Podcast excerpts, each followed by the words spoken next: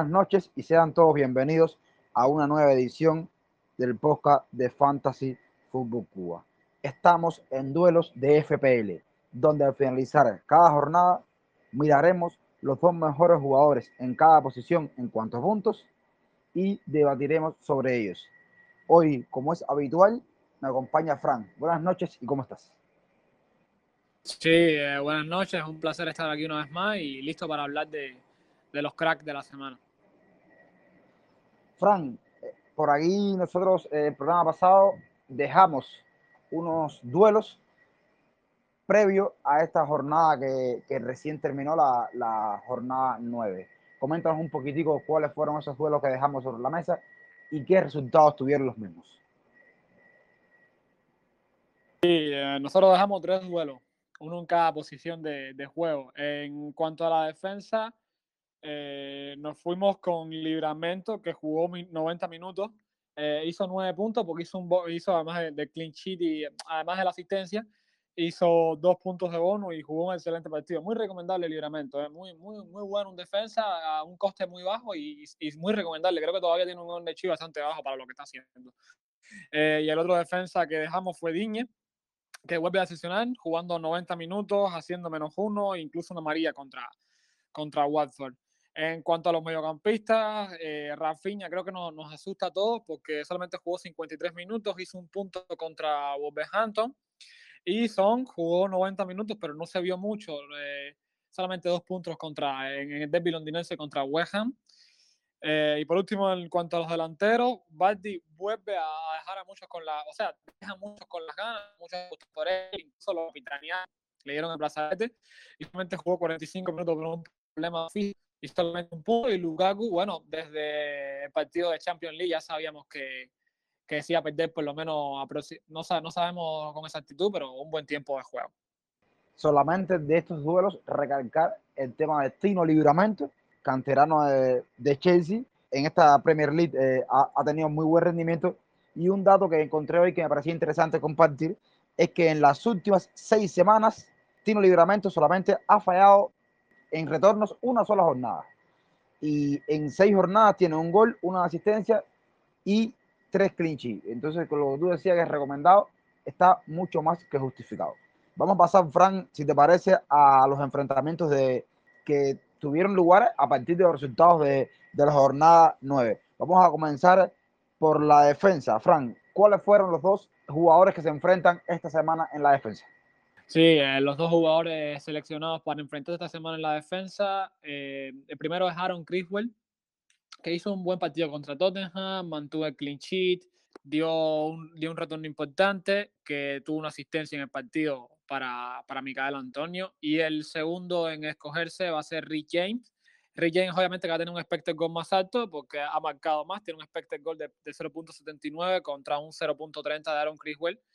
Eh, y un expected assist de Rick James también más alto en total, tienen 1.05 contra 1.03 de expected así de, Aaron Criswell. Aquí están un poquito más parejos. Eh, Rick James tuvo un partido obviamente mucho más fácil contra el, último en la tabla. Rick James tuvo un partido en donde, en donde hizo un expected goal de 0.30 y contra un 0.04 de, de Aaron Criswell. Eh, pero sin embargo, Aaron Criswell tuvo un expected así en este partido de 0.50. Eh, obviamente por la asistencia que dio contra un 0 de, de Rick James.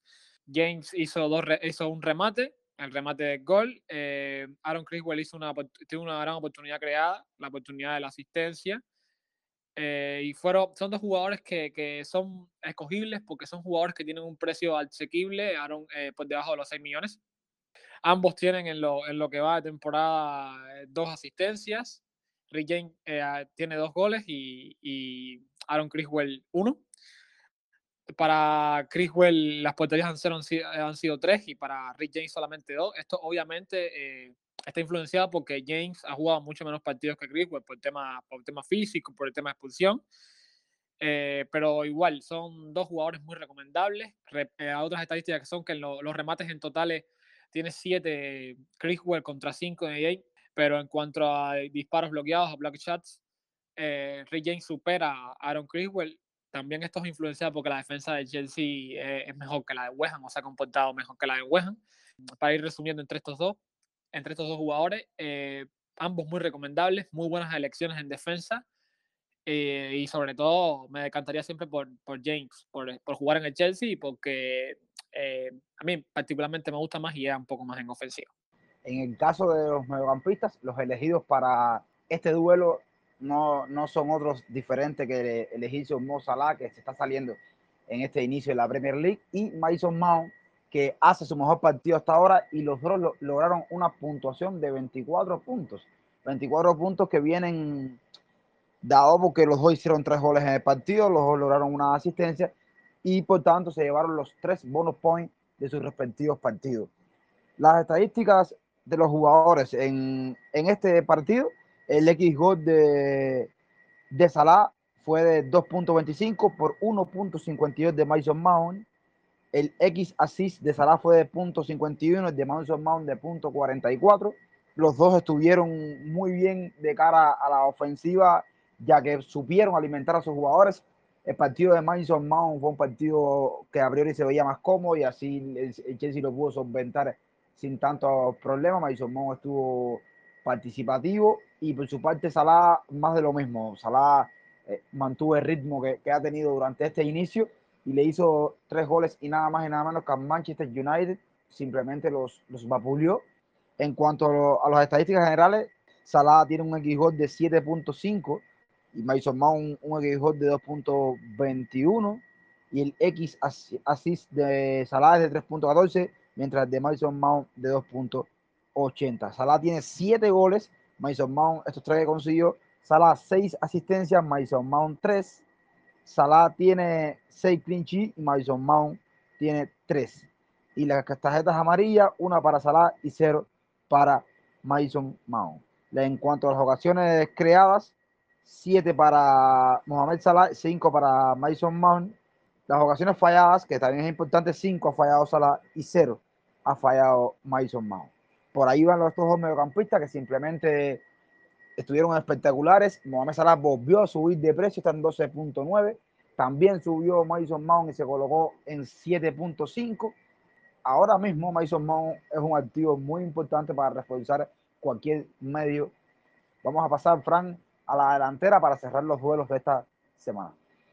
Sí, eh, curiosamente, Rey, los delanteros de la semana son dos del mismo equipo. Se trata de Emmanuel Dennis y de Joshua King, que hicieron un excelente partido contra Everton. Dennis en este partido hizo eh, dos asistencias eh, y un gol. Y King se fue con un hack trick hacia la casa con, con tres goles. ambos tuvieron eh, creo que tarjeta, ambos tuvieron una tarjeta amarilla. Eh, hicieron un excelente partido para un expected goal de, de King de un expected de, King de 0. De, 0, de, 2.08 contra un expected goal de, de Dennis de 0.46 en este partido, para un expected assist de, de Dennis de, de 0.90 contra un 0.02 de, de King. Eh, son dos delanteros que son bastante económicos, recomendables, obviamente, sobre todo ahora por el, por el tema de, de, los partidos que se va a perder, sobre todo Joshua King, que mm, en las estadísticas tuvo en este partido eh, seis remates contra dos de Manuel Denis. De esos seis remates, cinco fueron en, en, el área, contra dos, repito, de, de Denis. Cuatro disparos a puerta, cuatro disparos entre los tres palos para para King contra dos de Denny y grandes ocasiones más para Denny, obviamente con dos contra, contra cero. En las estadísticas generales, Dennis muestra un 2.04 en expected goals contra un 2.86 de Joshua King, influenciado obviamente por estos tres goles que hizo ese fin de semana. Y un expected assist que está bastante parejo, 1.22 de Manuel Dennis contra 1.27 de King. Son en total 16 remates en toda la temporada para Dennis contra 9 de, de King. Eh, de esos 16 remates de Dennis, 9 son entre los tres palos contra, y de los 9 remates de King, 6, eh, 6 son entre los tres palos.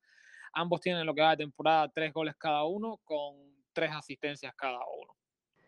Decir de que Dennis no está habilitado para la King Week 10 por acumulación de tarjetas Vamos a pasar entonces a los duelos propuestos para la jornada 10. ¿Qué nos propones en defensa? Sí, yo creo que en defensa sería correcto hablar de, de, dos defensas que están dando muchísimos puntos y que independientemente de que tengan un precio elevado son, son recomendables. Se trata de Joao Cancelo por, una parte, que tiene un valor de, de 6.3 y es una excelente defensa. Parece que es de lo que menos rota o de lo que no rota en la ruleta de Pepe, sobre todo en defensa, contra eh, el eje de la defensa de un Liverpool que está jugando muy bien al fútbol. Se trata de nada más y nada menos que Virgil van Dijk, que excede también los 6 millones, pero que es un jugador con un poder diario increíble y que eh, gracias a, la solidez defensiva que no solo muestra él, sino también la defensa de los, de los Reds, eh, es una opción también muy recomendable. En el caso de los mediocampistas, otra vez repite Geon Minson. Geon vamos a hacerlo repetir por el simple hecho que va de local ante un Manchester United herido y, podemos, y puede ser que, que son aparezca en ese partido y sabemos que es el jugador más en forma de, del Tottenham, aunque el equipo no está a tono. Son un precio de 10.2 millones y su contraparte para esta jornada es un jugador que gusta mucho, James Ward-Prowse, jugador del Southampton, jugador que cobra todos los balones parados, eh, se había perdido dos jornadas por una roja ante, ante Chelsea y ahora en Copa cumple la tercera, el tercer partido de sanción, por tanto la jornada 10 sí va a estar disponible y puede retornar bastantes puntos. Enfrenta a Watford, va a visitar a Watford y creemos que, va a ser rentable Ward con un precio de 6.3 millones de libras. Frank, el último duelo que nos queda es el duelo en ofensiva. Muy interesante tu propuesta. ¿Qué nos traes? Por último, Rey, este duelo en ofensiva eh, se trata de incluir a un jugador que ha decepcionado muchísimo que muchos le han dado al brazalete, incluyéndome en, la, en jornadas pasadas, y, no acaba de, de despuntar.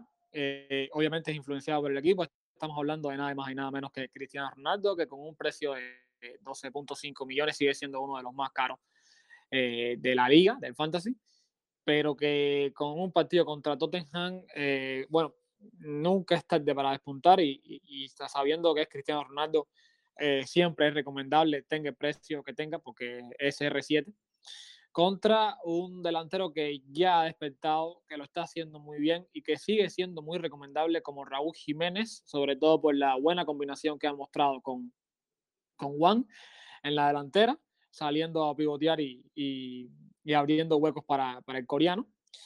Eh, con un precio bastante asequible, oscilando los, los 7.5, 7.6 millones.